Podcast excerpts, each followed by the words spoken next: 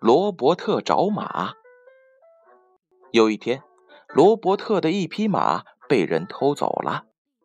罗伯特同一位警察一起到偷马人的农场里去索讨，但是那个人拒绝归还，一口咬定啊，这是我自己的马。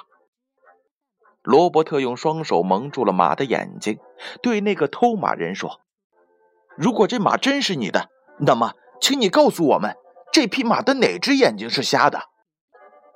偷马人犹豫地说。呃，右眼。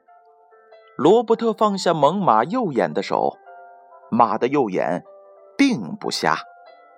呃，我说错了，马的左眼才是瞎的。偷马人着急的争辩着。罗伯特又放下猛犸左眼的手，马的左眼也不瞎。呃，我我又说错了。呃，偷马人呐，还想狡辩。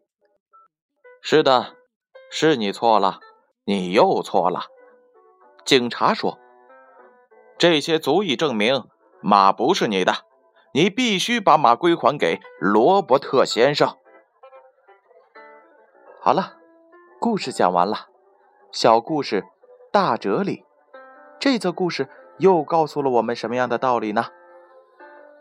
巧用人们的心理定势。可以妙趣横生，事半功倍。换一种思路，聪明还是笨蛋，就一目了然啦。故事《罗伯特找马》由建勋叔叔播讲。